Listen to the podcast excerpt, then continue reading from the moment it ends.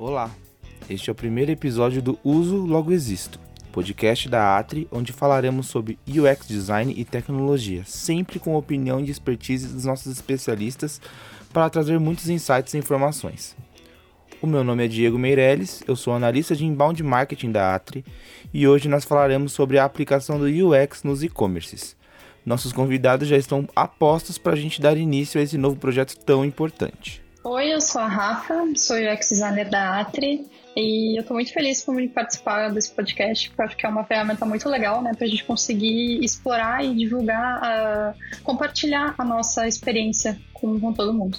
E aí, gente, tudo bom? Eu sou o Cauê, eu sou líder da equipe de desenvolvimento aqui da Atri e é bem legal a gente estar tá conversando sobre esse assunto, porque tem vários pontos que a gente acaba passando no dia a dia do desenvolvimento né, vários obstáculos na hora de desenvolver, relacionado não só ao desenvolvimento, mas também à usabilidade, né, que geralmente o pessoal não vê, só vê o resultado final. Então não imagina como funciona esse processo do desenvolvimento. É verdade, é verdade. Inclusive, anteriormente a gente estava batendo um papo sobre isso e falando como às, vezes as pessoas não percebem é, uma falha ou alguma coisa, algum gap de usabilidade que está bem na frente delas. A gente estava falando até sobre compras online que de repente a gente vai fazer. Na semana passada a gente conversou sobre isso, né? Vai fazer uma pesquisa de algum produto no site, o site de repente né, ele está em vários lugares do mundo e aí quando eles vão trazer esses produtos que são importados para dentro da plataforma, eles não trazem a tradução e você tem problema para encontrar o produto. Isso, assim, das coisas mais básicas que tem. Vocês até estavam comentando outras falhas, assim, simples, mas que, que as pessoas acabam não percebendo no dia a dia, né? Com certeza. A ferramenta de busca é muito importante no site, né? Porque às vezes o usuário, não, se, ele, se não tiver bem categorizado os produtos dentro do site, né, do menu, ele vai recorrer sempre à busca. Então é muito importante a gente sempre ter um banco de dados e a gente até comentou de ter um dicionário né, de, de termos sempre relacionados ao produto, porque isso facilita muito e o usuário ele sempre vai errar também. Então é, é importante a gente prever esses erros, colocando traduções né, de produto, às vezes se é um site multinacional, usando acentuação, ou às vezes até mesmo um erro de digitação que o usuário possa cometer, ele talvez não encontre o produto se ele não tiver uma associação. Então isso pode frustrar ele e acabar fazendo com que ele saia do site. Sim, e na hora de desenvolver também é importante a gente ter esse dicionário para poder deixar tudo pronto, para que a ferramenta de busca do site realmente funcione da melhor maneira. O desenvolvedor não vai saber também todos os termos que a gente pode utilizar, né? Às vezes são termos muito técnicos de algum produto é, ou algum serviço, né? E é importante a gente ter essa ideia do dicionário para poder seguir da melhor forma e funcionar tudo certo, né? E todo mundo se encontrar no site. É isso, vem também com o aprendizado, né? A gente vai Sim. fazendo testes e a gente percebe o comportamento que o usuário, os termos que ele vai utilizando, o comportamento que ele vai ter. E isso a gente consegue implementar depois, né? É sempre um processo contínuo de um eterno aprendizado e desenvolvimento, né? Na manutenção desse site. É verdade. Inclusive, já tocando no assunto, esse é só mais um de vários problemas de navegação e usabilidade, né? Com certeza. Em e-commerce especificamente, a gente está falando de categorias e feedback e tudo mais. Vocês têm alguma coisa para pontuar a respeito disso? Algum, alguns erros comuns que a gente possa elencar aqui para começar a destrinchar é, sobre como a gente encontra esses problemas, localiza e, e acha a solução para desenvolver melhor as ferramentas? Sim, é a falta de categoria, né? De categorias bem definidas no site, às vezes prejudica essa usabilidade e a navegação do usuário. A navegação ela tem que ser muito clara, que o usuário consiga navegar entre as categorias e ele ir se aprofundando cada vez mais para conseguir chegar ao produto que ele deseja. Então, se a gente tem uma estrutura boa de menu, a gente consegue categorizar os produtos de acordo com a natureza a qual ele pertence, fica muito mais fácil para o usuário conseguir localizar aquilo que ele está procurando sem né, recorrer à busca. A busca, como eu disse, é muito importante, mas quando tem essa categoria bem definida no menu, isso facilita muito. Então eu já vi vários sites que a gente não tem uma categorização muito boa de produto e isso acaba ah, levando ao usuário a entender que talvez não exista aquele produto no site, quando na verdade ele não foi bem localizado, né? Ele não foi bem definido ali dentro daquelas categorias e isso acaba às vezes afastando o usuário. É uma coisa que acontece também quando a gente tem um, um e-commerce, isso acontece muito, que a gente tem muita uh, profundidade de navegação. Então o feedback ele é uma coisa muito importante. A gente precisa sempre informar para o usuário onde ele está, em que página ele se localiza naquele momento. Então, é um recurso muito importante é aquele breadcrumb que é um caminho, a gente chama de migalha de pão, que é um recurso que mostra onde o usuário está naquele momento. Então, se ele está um, em várias, ele navegou por várias categorias, ele está num produto, ele precisa saber que ele passou pela home, passou pela categoria X e ele está naquela categoria de produto. Então, esse é o feedback é, que é indispensável no e-commerce, né? Porque a gente tem essa variedade muito grande de produtos e subpáginas que a gente precisa sempre localizar o usuário de uma maneira fácil que ele se encontre né, no site consiga retornar também para as outras categorias. Sim, é, com, com uma categoria bem bem estruturadinha, né, com uma árvore de categorias bem feitas, a busca ela acaba ficando meio que em segundo plano, né? O usuário vai ali entrando nas categorias, vai descobrindo outros produtos, às vezes ele vai até descobrir um produto que ele gosta mais e que ele nem tinha pensado antes, mas só navegando pelas categorias. E o breadcrumb realmente é muito importante porque eu já me peguei várias vezes entrando num e-commerce principalmente nesses e-commerces grandes que tem uma variedade de produtos bem grande. E eu do nada chegava numa página que eu não sabia como eu tinha chego lá. E eu não uhum. lembrava o caminho. Então, se não tiver um breadcrumb ali pra, né, entregar, entre aspas, ali um mapinha, né, da onde que você veio, fica um pouco complicado da pessoa se encontrar. Às vezes ela chega num produto que ela gosta, mas ela não sabe como que ela vai encontrar produtos semelhantes a ele né, para poder fazer uma comparação. Então, se tem ali no breadcrumb, ela vai entender, ah, legal, esse produto é da categoria X. Beleza, vamos lá dar uma olhada na categoria X para poder ver se tem um outro produto que faça mais sentido para mim. Então é muito importante, esses pontos são bem importantes. Isso auxilia também na associação, né? Como o Cauê falou, às vezes não é aquilo que o usuário está procurando, mas ele vê que algo de determinada categoria está associado àquele produto, então ele acaba, às vezes, comprando, né, para fazer um kit ou justamente aquelas montagens e indicações que vários sites dão.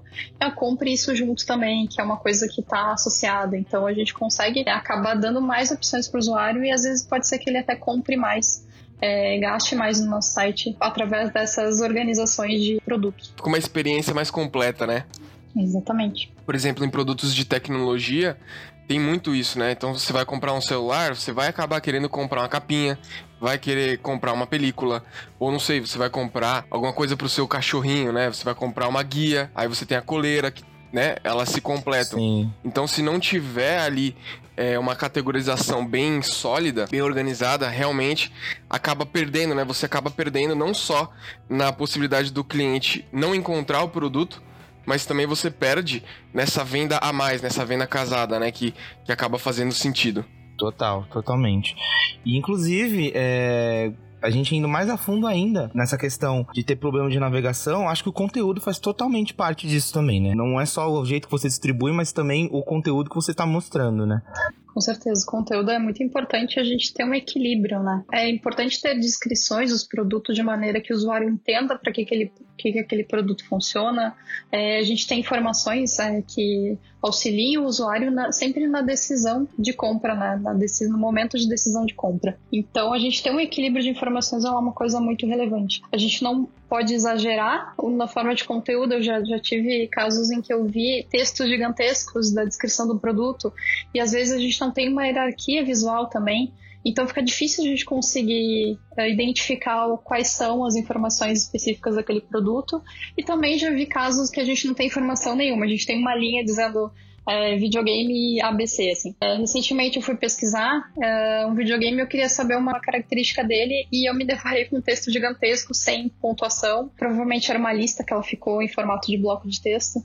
Então não tinha hierarquia visual nisso. Então isso é um problema que eu acabei não conseguindo encontrar a informação que eu queria. E às vezes, né, falta informação, como eu falei. Então é muito importante a gente ter esse meio termo, a gente conseguir equilibrar as informações para passar o essencial para o usuário conseguir ter, conseguir decidir pela compra, né? Decidir pelo produto. É, então é importante a gente trazer sempre uma descrição do, do, do produto, as características dele, outras informações como condições de pagamento, condições de troca que a loja aplica.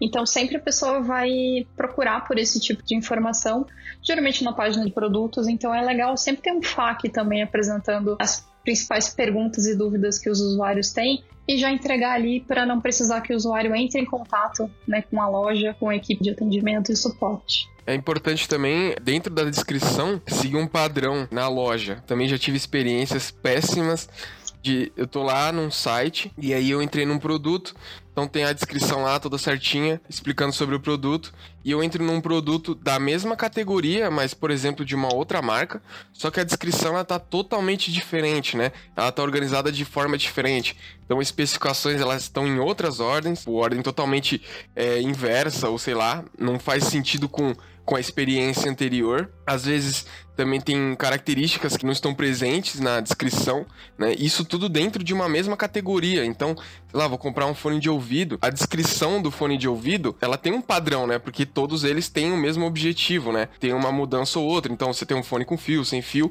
mas enfim, o objetivo é o mesmo, é você escutar algum som. E às vezes a descrição de ambos, sendo da mesma categoria, elas são diferentes. Isso quebra demais a experiência e acaba que, por falta de uma informação ou outra, o usuário acaba optando por um produto que não era aquilo que ele queria, ou porque ele comprou um produto que faltava alguma informação que era importante para ele e ele não se atentou, comprou e não gostou, ou então ele encontrou um produto que ele achou que talvez fosse suprir a necessidade dele, mas ali dentro da descrição não tinha as informações principais. E ele acabou deixando de comprar, ele ficou na dúvida, né? Sim, ele perde poder de comparação, né? Entre um, um, mesmo produto de uma mesma categoria, ele não consegue saber se ele tem as mesmas, os mesmos atributos que o outro tem e acaba fazendo às vezes uma escolha errada.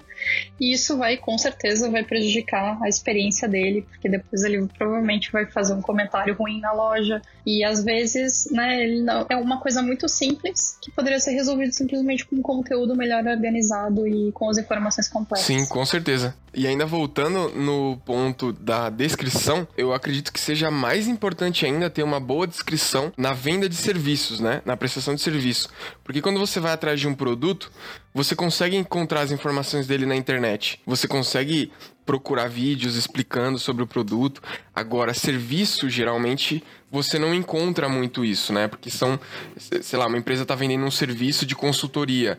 Então, se você não tem ali uma descrição do que, que engloba nesse serviço, uma descrição bem feita, o usuário não vai ter outro lugar para tirar essa informação. Então, fica bem difícil, fica bem complicado. Inclusive, nisso você tocou, é outro problema que você causa, porque normalmente serviço você trabalha com um contrato de prazo médio ou longo, Sim. vamos dizer assim.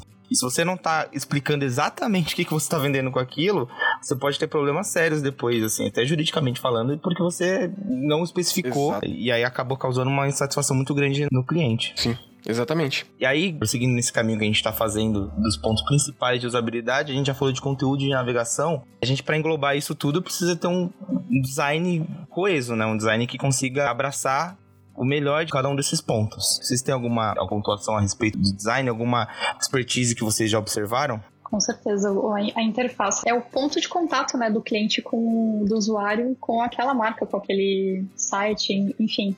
Então é, é aquilo que ele está vendo na tela que ele vai conseguir interagir. Então, como a gente falou no início, tem muitas coisas que o usuário não vê, né? Por exemplo, a busca, ele não sabe como funciona. Então, se ele recebe um resultado, ele vai entender que é aquele resultado ali, não vai talvez testar outras coisas. Então, a interface ela tem que estar sempre alinhada para servir o usuário de uma maneira muito intuitiva e muito simples, né? A gente conseguir fazer com que o usuário navegue entre os botões, entre os menus, sempre de uma forma muito é, objetiva e clara sempre pensando na jornada dele dentro do site, né? Como gente, por onde a gente quer que ele navegue e por onde a necessidade dele, né, precisa se cumprir através da sua jornada.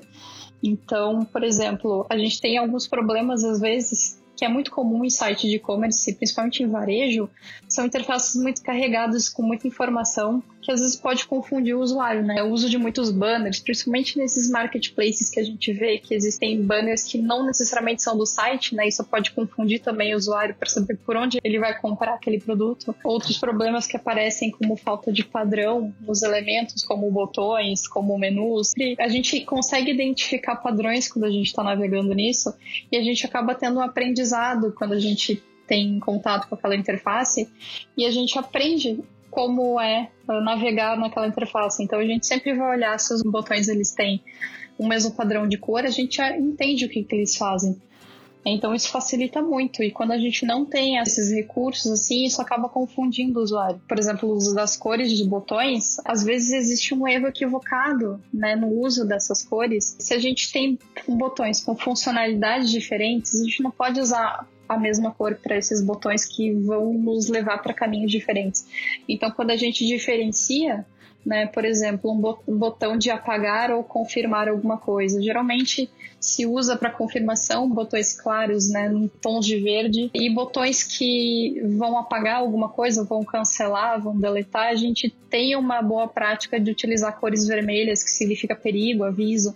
Então, essas boas práticas é, é muito interessante aplicar no e-commerce em qualquer outro site, mas principalmente é, nessas etapas assim que envolvem a atenção do usuário, né? Então a gente não pode deliberadamente usar cores assim que não fazem sentido. A gente precisa manter e seguir um padrão que a gente utiliza em toda a interface para que o usuário entenda é, e consiga navegar de uma forma mais fluida e natural. Um exemplo também de erro às vezes acontece no carrinho. A gente não tem etapas claras pela qual o usuário está tá navegando. Então, às vezes, incluir elementos visuais que indiquem que ele está na, na, etapa de preenchimento de dados, outra etapa de entrega, definição de endereço de entrega, outra etapa de pagamento. Então, auxiliar a, através da interface dos elementos visuais que a gente tem disponíveis é onde ele está, né? Auxiliar a que ele entenda em que momento uh, e em que etapa dessa jornada ele se encontra para facilitar e, e, evita também erros, né, principalmente preenchimento de formulários. Alguns erros de usabilidade às vezes acontecem quando a gente vai preencher formulários, que é uma coisa muito comum, principalmente no e-commerce na etapa do checkout, né, do carrinho que a gente preenche nossos dados, faz login. Então, a utilização de formulários muito extensos isso prejudica bastante a usabilidade porque isso cansa o usuário, né? Quanto mais fácil a gente deixar esse preenchimento, mais fácil para ele vai, vai ser de chegar na conclusão do objetivo final dele, que é a compra. Então, se a gente puder inserir aqueles logins sociais, o botão de login social, com login através de Facebook, é, Gmail algumas outras tipos de login, isso facilita muito porque é menos preenchimento que aquele usuário vai ter que digitar, menos dados que ele vai ter que informar.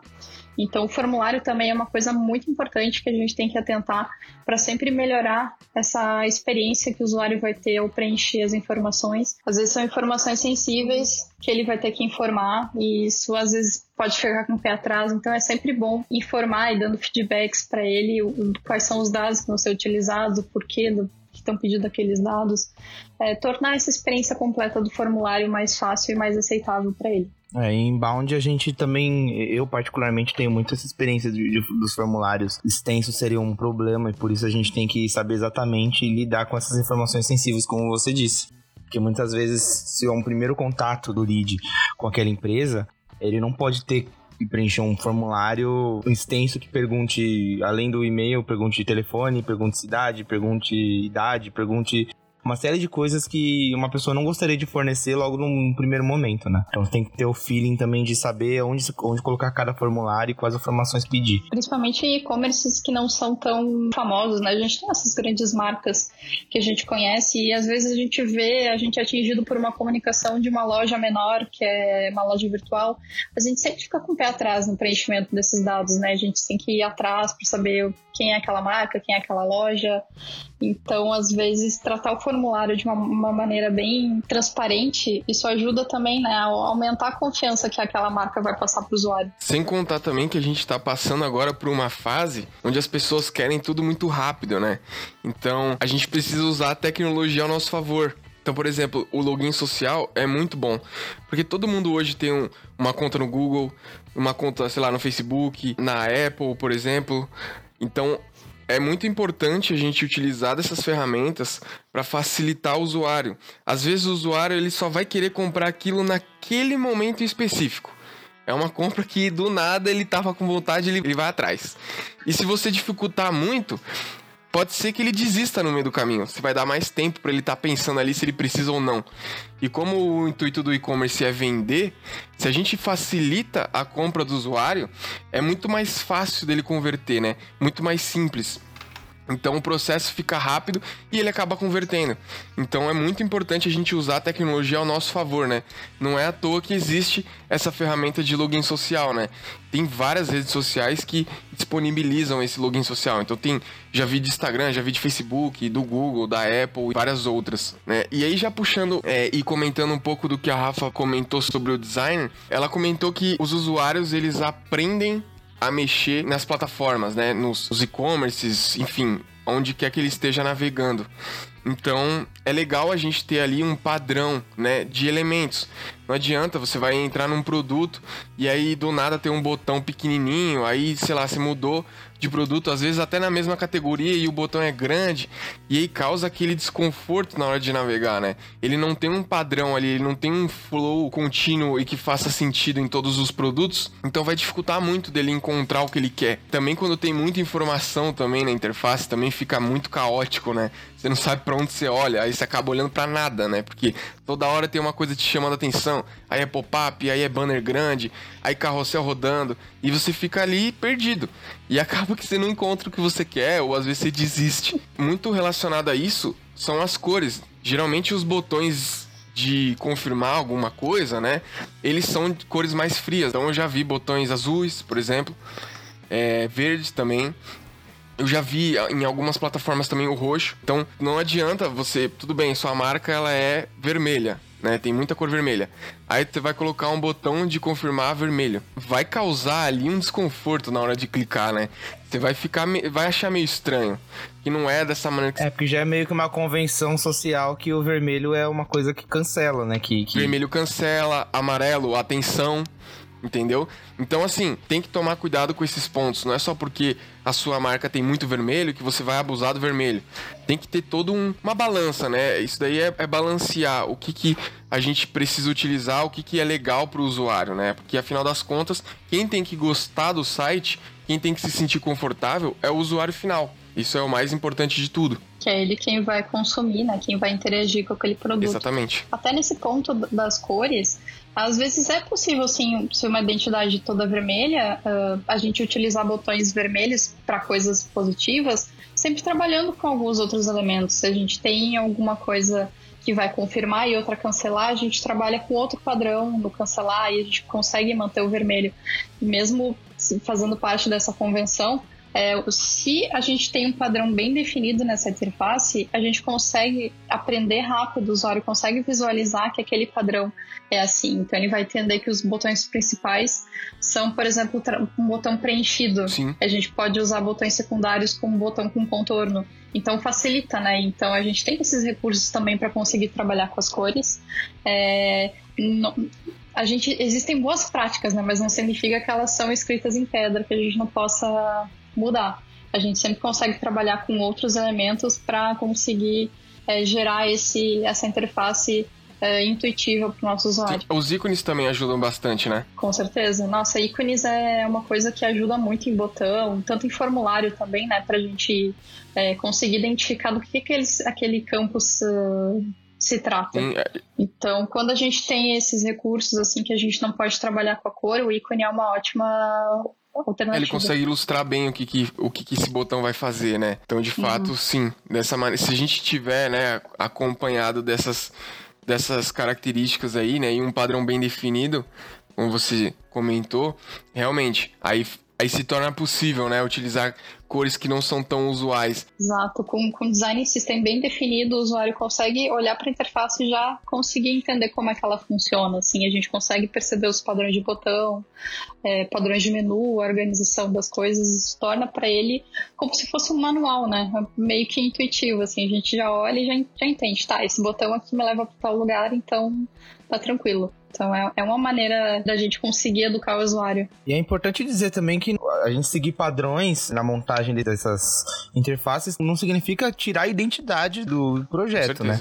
É mais uma, uma questão de você estruturar de uma maneira compreensível, mesmo que você tenha sua marca ali, tenha seu estilo ali, mas assim, respeitando certas regras, até para você ter um bom retorno, um bom feedback do público, do seu cliente, mas ao mesmo tempo trazendo a sua identidade e uma usabilidade boa, né, vamos dizer assim. Sim. É, é, é, tudo uma questão de boas práticas, né? A web inteira já está acostumada com um tipo de padrão que funciona, que já foi testado. Grandes e-commerces utilizam, para que, que a gente vai reinventar muito, né? Não faz muito sentido. Eu acho que uma forma da gente ilustrar um pouco isso é a gente pensar em sistemas operacionais diferentes de celulares, por exemplo, Android e iOS. Eles têm padrões visuais diferentes é, e tudo mais. Ele, tem, ele leva um tempo de adaptação para você entender a função de um no outro, mas o padrão tá ali. Você não precisa fazer um curso ou precisa de horas de estudo para entender como funciona um ou outro. Você tem um padrão definido, tem estilos diferentes, mas o padrão é basicamente o mesmo. A lógica é a mesma, né? Então o importante é você ter ter ali uma lógica mínima ali que todo mundo entenda e que faça sentido também, né? Igual o exemplo que você deu do Android e do iOS, todos eles têm ícones, né, para os aplicativos. Todo mundo sabe que um quadradinho ali na tela é um aplicativo. Fica algo mais tranquilo, né? Todo mundo sabe que tem um menuzinho, todo mundo sabe que vai ter ali uma barra de notificações, por exemplo. E, e elas sempre funcionam da mesma maneira, né, basicamente. É algo bem, entre aspas, assim, um padrão que as pessoas acabam não percebendo. Por isso que eles são importantes. São coisas bem simples, né? Que fazem toda a diferença na hora de navegar. Exato. Inclusive, existe uma lei chamada Lei de Jacob, que é uma, é uma lei que, dentro das boas práticas de usabilidade, que ela fala justamente isso, que o usuário ele passa a maior parte do tempo fora do nosso site, ele não vai passar o tempo todo no nosso site. Então, quando ele chega no nosso site, ele espera que as coisas funcionem exatamente da maneira como ele está acostumado, como ele já conhece. Então, a gente seguir padrões não é um problema, não é um copiar o site. Não é um ponto negativo, do, né? Do, do outro, exatamente. É, a gente é, dá para o usuário aquele padrão de navegação, usabilidade que ele já está acostumado. Uma coisa comum em todo e-commerce, carrinho de compras. Né? A etapa de checkout, o usuário espera que ele vai passar por aquelas etapas de preenchimento de dados, ele vai escolher a forma de entrega, a forma de pagamento. Então é essencial que a gente siga esse mesmo padrão que o usuário espera encontrar. Um exemplo de uma vez que eu analisei um site, ele era um clube de assinaturas. E a forma de contratação dele era preencher um formulário, que era um formulário bem grande, é, cansativo, eu não tinha aquelas etapas de um carrinho de compras. Eu tinha que preencher o formulário e eu receberia um link para fazer o pagamento. Ou seja, não tem nada a ver com aquele padrão que os, que os usuários já estão acostumados na maioria dos e-commerces, né? Então isso até me gerou estranheza. Eu pensei, tá, mas será que é confiável ou não? Depois fui ver uma empresa confiável, sim, mas a, a experiência que ela tá me passando não me diz isso. A gente seguir esses padrões é uma coisa muito importante, né? Hum, até aproveitando e puxando esse seu gancho aí, você até comentou da experiência, não importa se a loja é grande ou não, né? A experiência vai dizer tudo ali, para você ter aquela confiança de comprar sabe? Toda aquela experiência por trás que traz a credibilidade. Poxa, um formulário para você receber um link de pagamento é muito esquisito, né? É muito diferente. Não quer dizer que não seja confiável, igual você disse, era confiável. Porém, é algo muito diferente. Então, realmente, causa né, aquele impacto no usuário. Fala, mas será Aquela mesmo? Estranheza. É, né? será que se eu pagar vai funcionar? Eu não tô vendo ali um carrinho, não tô vendo aquele flow padrão, que até faz até sentido, uhum. se a gente for parar para analisar bem essa questão do carrinho, quando a gente vai no mercado, por exemplo, a gente anda com um carrinho. A gente coloca os produtos no carrinho, a gente tá vendo os produtos, a gente tá andando com os uhum. produtos. Então imagina que você tem seu carrinho lá, adicionou um produto. Você tá vendo, ele, você tá andando pelo site, que é como se você estivesse andando na loja, você tá vendo ali o seu carrinho com o que você escolheu. Tudo faz sentido e veio de experiências na vida real mesmo, né? É, assim, pessoais que você vai na loja, entra, pega o produto, põe no carrinho e foi trazido para a web isso. Então assim, foi migrado, né? Então é algo que já é comum para o usuário, ele já sabe como funciona. Então por isso que é importante a gente seguir esses padrões que às vezes o pessoal acaba que nem dá muita bola por, por ser tão comum. Com certeza, às vezes a gente traz muito do mundo físico para o digital, né? Principalmente sites de e-commerce a pessoa tem essa, essa referência mais palpável, Sim. né? A pessoa já está acostumada com aquilo e ela leva aquela mesma lógica para o digital. Isso facilita muito o entendimento desse usuário, né? De como ele vai interagir com aquilo. Exatamente. Quanto mais próximo do físico ali, melhor. Mandei logo um mundo, uma pessoal ali que não fez muito sentido, mas ainda bem que você me ajudou nessa. Não, mas é bem isso mesmo, né? Eu acho que, inclusive, esse foi um dos grandes desafios no, no período, né, em que tava transição, o, os comércios físicos para os comércios eletrônicos, você trazer, a, a, não a mesma experiência, porque é bem diferente, mas você trazer a mesma confiabilidade tentando transmitir senti o sentimento que a pessoa tem no físico para um ambiente virtual. Sim. Então, talvez o, o, o, carrinho, como você disse, talvez seja exatamente esse uma tentativa de sucesso, né? Claro, de fazer isso, de trazer essa experiência pro mais palpável possível. Exatamente. Então é justamente. Tem, tem lojas, tem e-commerces que você tem uma experiência tão grande, assim, tem com uma imersão tão grande que parece que, que você tá pegando o produto na mão, sabe? Ele vem assim grandão na sua tela. Às vezes você consegue rotacionar o produto como se você estivesse segurando ele na mão e virando, sabe? Então, quanto mais próximo da experiência física que a pessoa tem, mais confiável vai estar tá para a pessoa, né? Ela vai entender melhor como funciona e vai se sentir melhor. E acontece também às vezes da referência vir do próprio mundo digital, mas de outras naturezas. Assim, eu já vi um aplicativo de loja, dessas lojas grandes de vendas, o uso de daqueles recursos de bolinhas parecido com os stories do, do Instagram e das todas as redes sociais que, que aderiram a isso. Eu já vi aquele formato dentro do aplicativo de e-commerce, então aquilo me trouxe uma familiaridade mesmo que fosse de uma forma um pouco mais subjetiva eu meio que, entre aspas, me senti em casa, assim, eu me, me achei, assim, aquilo foi uma coisa muito comum para mim. Então, às vezes, buscar esses recursos é, no mundo físico e em outras plataformas, assim, que as pessoas estão acostumadas a interagir, isso ajuda a trazer elas para aquele ambiente de uma forma um pouco mais é, natural, que elas se encontram, elas se acham na, dentro daquele site, daquele site de vendas, enfim. Inclusive, como a gente está falando bastante de experiência, eu sei que vocês trabalharam juntos em um projeto pela Atri, né, em uma pesquisa de um projeto, que eu sei que é um case bem interessante para a gente analisar é, especificamente do que a gente está falando, né, o UX dentro do e-commerce, na verdade. É, esse case chegou até nós para a gente identificar qual era a melhor solução de e-commerce para uma marca. Então, houve etapa de planejamento, depois eu e o Camê a gente reuniu junto com o planejamento para discutir algumas questões e como a gente iria trabalhar. Então, basicamente, a gente uh, entendeu o que, que, era aquele briefing, né, qual era o público, e a gente tentou entender quais eram as melhores opções para aquele público, para aquela proposta que aquela marca queria passar. Então, nós identificamos uma ferramenta que seria a melhor utilizada para o e-commerce dentro das expectativas também da marca, né? Porque isso é importante a gente olhar para o usuário, mas a gente também não pode se desprender do negócio, né? Que o negócio ele é tão relevante quanto o usuário. Então, o que, que é, uniria, né? O que, que seria bom para os dois lados, para as duas partes? A gente uh, buscou referências de outros e-commerces também, a gente não se limitou ao segmento daquela marca, era uma marca esportiva. Então a gente foi olhar padrão de justamente aquilo que a gente está falando de buscar o padrão, né, para conseguir uh, identificar o que, que o usuário está acostumado. Então a gente olhou para o usuário e viu o que, que esse usuário está acostumado, o que, que ele frequenta, fora da loja de, de esportes, lá do segmento esportivo. Ah, ele pode frequentar esse público, ele vai pesquisar em loja de imóveis, por exemplo. Então a gente foi ver como é que eram as principais lojas de imóveis que aquele público poderia navegar para entender como é que funciona, para entender o que, que ele já está acostumado, né? Então a gente levantou essas diversas referências para conseguir se basear e construir. Claro que a gente não copiou, mas a gente se baseou nesses padrões que é os padrões que o usuário já está acostumado a interagir. Exatamente. É importante também deixar bem claro que é muito válido procurar referências de outros e-commerces, como a Rafa havia comentado, mesmo que seja de outro segmento, que cada e-commerce tem ali as suas diferenças, né? Tem uma experiência um pouco diferente. Então é legal a gente sempre estar tá se atualizando com essas referências, né?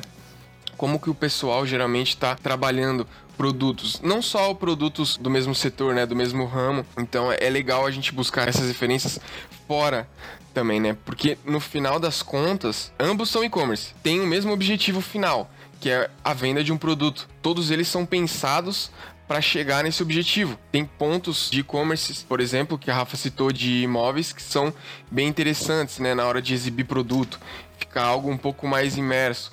Então por que não trazer isso para o mundo dos esportes? Né, para a gente ter uma imersão melhor. Geralmente quem pratica esporte gosta de ver né, o produto.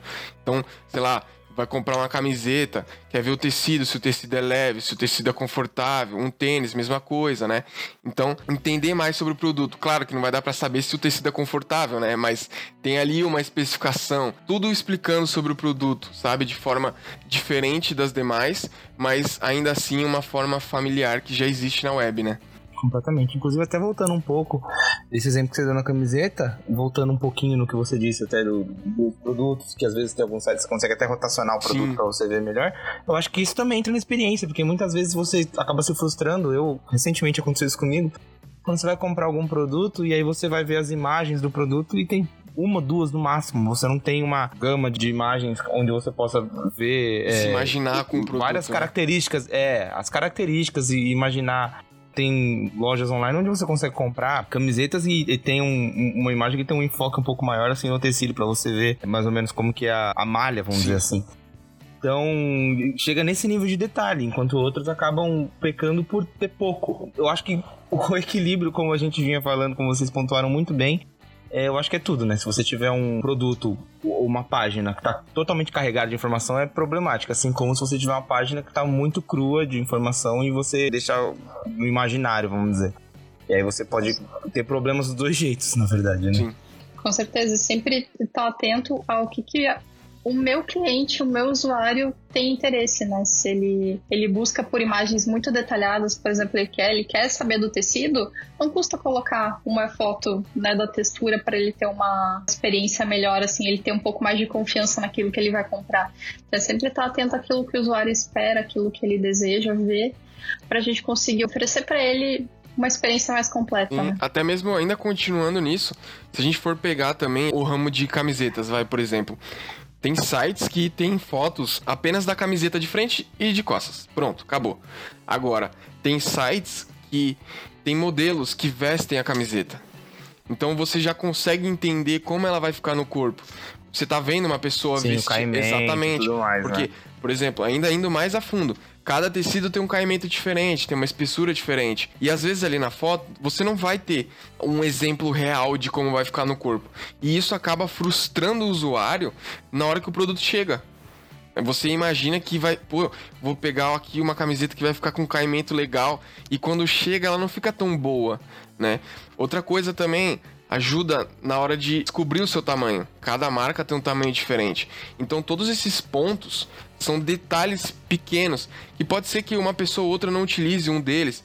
Por exemplo, pode ser que alguma pessoa não utilize o sistema de tamanhos, né, para poder identificar qual é o seu tamanho, ou então a pessoa não veja foto do modelo utilizando, enfim, mas alguém sempre vai utilizar. E isso sempre vai agregar na experiência de alguém e vai favorecer na hora da pessoa escolher se ela vai levar o produto para casa ou não, né? Eu acho que vai dentro daquilo que a gente estava falando, especialmente sobre transportar um pouco do, do físico para o digital, né? Então, assim, quanto, quanto mais você conseguir transformar essa experiência em uma experiência natural, vamos dizer assim, porque já está naturalizado para a pessoa, como é o processo de compra dela numa loja de shopping, por exemplo. Então, se você conseguir transportar um pouco disso, é óbvio que você não vai conseguir fazer a pessoa experimentar uma camiseta através de um e-commerce, mas você conseguir que ela tenha confiança no tamanho que ela está comprando, é, no tecido que ela tá comprando, que aquele caimento vai ficar legal, eu acho que você, aí sim você tá criando uma experiência vantajosa, uma experiência satisfatória, né, para o cliente. Indo além ainda, é, nesse ramo, por exemplo, eu já vi aplicativos que consigam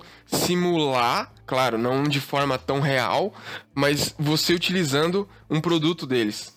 Tem um aplicativo, não me lembro o nome do aplicativo, mas você consegue testar um tênis no seu pé, sabe? Então você de novo, Sim, você está trazendo a pessoa para dentro do seu e-commerce ou aplicativo, enfim, daquele mundo digital, né? Ela tá sentindo que ela tá vivendo aquilo, ela coloca, ela consegue com a câmera ver como ficaria o tênis no pé. Óbvio que vai ficar diferente, mas já tem aquele a mais, sabe? A pessoa já meio que imaginou, já já deu aquela aquela ajuda na imaginação, né? Então isso é muito importante. Voltando um pouquinho sobre o case que a gente trabalhou, uma coisa também que é interessante falar é que a gente começou lá no início da categorização, que é uma coisa importante. Às vezes a gente conseguiu organizar também não só por categorias de produtos, mas por situações de uso, né? Uh, a gente estava trabalhando num, numa marca de segmento esportivo, mas geralmente a gente tem muitas marcas de roupas ou outros produtos que elas se aplicam isso. Então a gente conseguir dar um contexto de uso para aquele produto, às vezes fica mais fácil do usuário também se encontrar naquilo, né? Às vezes eu tô querendo fazer uma corrida. Ah, não sei, eu quero fazer corrida. Então eu vou entrar no site e eu cheguei, nossa, olha vários produtos para corrida.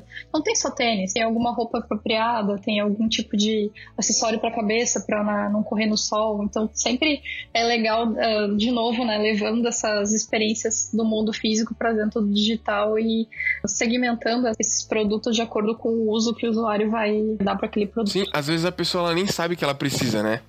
Ela nem imagina que, que ela vai usar, por exemplo, um produto para colocar na cabeça para proteger do sol. No momento ali, eu vou fazer uma corrida, beleza, que eu preciso? Preciso de um tênis. Aí às vezes alguns pontos acabam ficando para trás.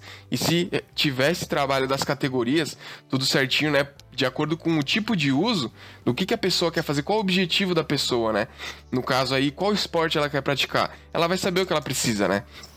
Então isso é bem legal. Passando um pouco já pro final, né? Caminhando pro final desse, desse nosso episódio, tem alguns cases de empresas grandes mesmo. Eles conseguem exemplificar, né? Conseguem mostrar de forma mais didática e mais assim clara é, todos esses processos que a gente enumerou, que vocês elencaram aqui, né?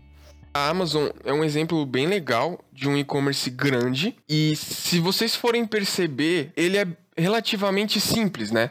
O visual dele, mas com uma experiência muito boa porque essa simplicidade ela permite que a Amazon consiga alcançar diversos públicos. Né? Então fica algo mais neutro. Eles vendem uma gama gigantesca de produtos. Não tem como eles chegarem e focarem em um público só. Né? Então isso é, é muito importante. É entender de fato qual é o seu público para você entender e chegar num resultado final de como vai ficar meu e-commerce. Eu vou usar uma página de descrição de produto com mais informações ou menos, as informações elas vão estar em banners, elas vão estar em texto corrido. Como é que vai estar, né? Como é que vai ser essa experiência para você poder realmente chegar no seu público final, de uma forma que ele entenda e tenha uma boa experiência e queira voltar, né, a consumir produtos do site. É, no final tudo se resume a entender o usuário, né? A gente entender o que ele espera e como ele se comporta para a gente conseguir oferecer a melhor experiência para ele. Exatamente. A Apple é um case maravilhoso, assim. Eu, eu sou um pouco suspeita para falar, porque eu sou muito fã da marca e da comunicação também da marca, que ela é muito simples, ela é muito objetiva e a gente consegue ver uma maçãzinha e já identificar de que marca a gente está falando. O site deles é um site muito simples mas ele consegue passar uma, uma experiência mais premium através da simplicidade, assim. Então a gente tem produtos tecnológicos, né? A gente está falando de uma marca só, a gente não está falando de um e-commerce, um marketplace que a gente vai ter diversos tipos de produtos e categorias. Então às vezes é um pouco mais fácil trabalhar com essa situação. Mas é um case muito legal porque a gente vê como o usuário ele consegue obter todas as informações de uma forma muito objetiva. A gente consegue ter uma experiência na comparação dos produtos é, muito eficaz existe um padrão né, em todas as páginas, então a gente consegue navegar e entender uh, de forma detalhada como cada produto se apresenta, né? Então, é, isso que eu, que, eu gostaria, que eu gosto na Apple é a simplicidade. A gente consegue passar tudo isso de uma forma muito simples através da organização e da navegação bem organizada do site da Apple e todos os outros aplicativos lá que eles produzem. E complementando também, é que eles trazem uma dinâmica quando você acessa a página do produto muito única. Eu, pelo menos, eu não encontro um outro e-commerce que tenha uma experiência tão, assim, tão incrível de você você consegue ver uma pessoa, por exemplo, um fone de ouvido, você consegue ver uma pessoa utilizando o fone de ouvido. Conforme você vai navegando, tem pequenas animações que fazem toda a diferença, que traz uma fluidez né, na sua navegação. É muito importante ter esses pontos de atenção, né? Que faz todo sentido no caso da Apple, né? Que é uma experiência mais premium. Então eles têm que ter um resultado mais interessante, né? Mais chamativo. Não, e dentro de tudo que a gente estava falando, né, como por exemplo seguir padrões, o site da Apple ele é muito diferente, mas ao mesmo tempo ele segue os padrões. Os padrões que a gente diz é ter áreas bem definidas, né? A gente consegue entrar e efetuar uma compra é, a gente consegue saber onde a gente está. Então ele utiliza essas boas práticas de usabilidade, ele tem uma categorização excelente dos produtos. Então ele utiliza todo, tudo isso e de uma maneira muito prática e ele consegue se destacar por isso.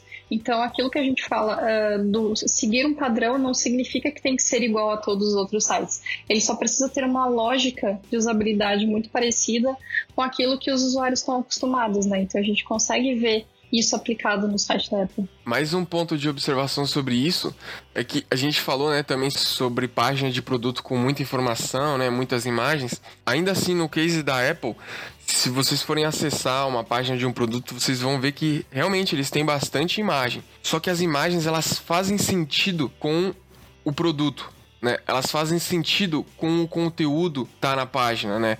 Que tá próximo da imagem. Então, elas estão entrando aqui para complementar a explicação, né? Para ter algo um pouco mais interativo. Não fica só aquela leitura que chega uma hora que acaba ficando maçante, né? É bem interessante isso. Se vocês forem perceber, deram um scroll numa página de produto da Apple com muita atenção, vocês vão encontrar diversos detalhes que fazem toda a diferença.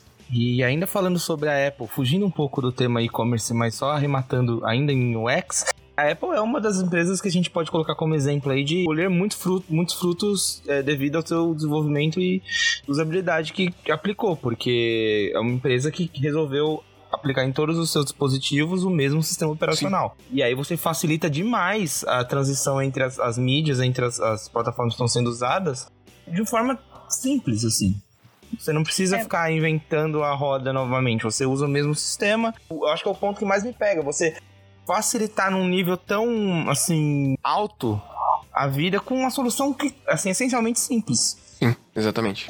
Exato, é muito natural a gente transitar entre um dispositivo e outro, né? Eu tenho computador, eu, eu anoto alguma coisa no aplicativo de notas, na mesma hora eu já pego o celular e já tenho aquela mesma informação ali e ela se conversa muito bem.